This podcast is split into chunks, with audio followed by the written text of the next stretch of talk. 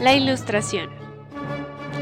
Este fue un movimiento cultural e intelectual que permeó diferentes aspectos de la sociedad del siglo XVIII, teniendo un fuerte impacto en el desarrollo de la ciencia, en el sistema de creencias religiosas, la forma como se veía la educación, la concepción de la política y obviamente el desarrollo de las artes donde podemos encontrar la música.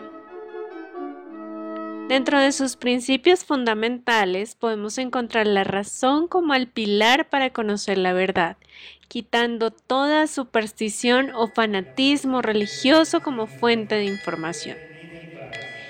El progreso se desarrolla a través de la ciencia y la técnica y busca dar una explicación a los fenómenos del mundo a través de las leyes mecánicas.